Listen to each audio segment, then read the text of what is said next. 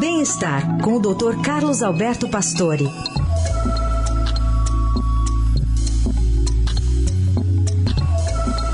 Tudo bem, doutor Pastore? Como vai? Bom dia.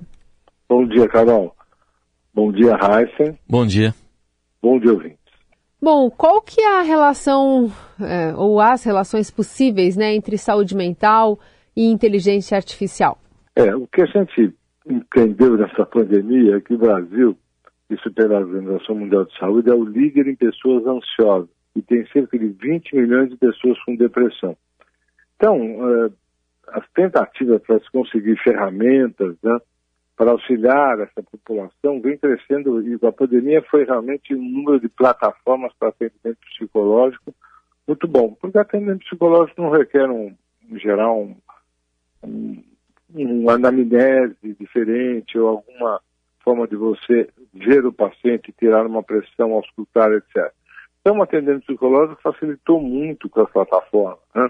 e isso vem crescendo há muito tempo. Então, é um fator curioso, muito interessante. O número de pessoas que procuraram os cursos de psicologia aumentaram muito depois da pandemia. Todo mundo quis fazer psicologia.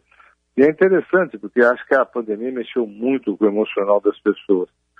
E com a inteligência artificial, começaram a surgir novas alternativas, né? Você vai no mercado, você vê apps, já é importante para você fazer algum trabalho e você se coloca lá dentro de um questionário. E tem, eu, eu li até, até uma lista deles interessante, que você pode fazer essas, praticamente são treinamentos, são ver se você está ansioso, se você está deprimido. Interessante. Mas o problema é que é, a eficácia é muito questionada, né? É, não há dúvida que quando a gente fala de saúde mental, o ideal é prevenção, prevenção sempre. E ensinar as pessoas como lidar com os momentos de crise, é, sempre de uma forma saudável. E é muito importante isso, você já começar a treinar as pessoas a enfrentar essas coisas e, e que as pessoas busquem entender o que está por trás do sintoma, do sentimento. E aí não tem jeito, né? Isso aí é do mundo psi, é do psicólogo, do psiquiatra. Quer dizer, é muito difícil você conseguir grandes avanços nesses tratamentos por enquanto, né? Via internet ou via apps, né? Claro que algumas tentativas de fazer o diagnóstico até são interessantes, ver se eu estou com pânico, se eu estou ansioso, se eu não estou. São interessantes, mas realmente ainda a busca né, para a informação adequada é realmente aí com os terapeutas e os psiquiatras. Né?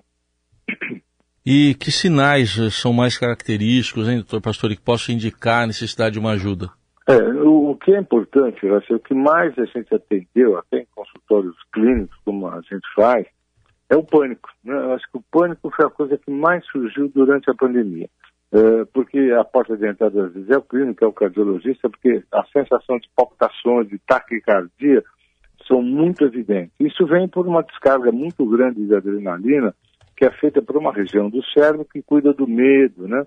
E, e, realmente é uma, o pânico é fácil de entender.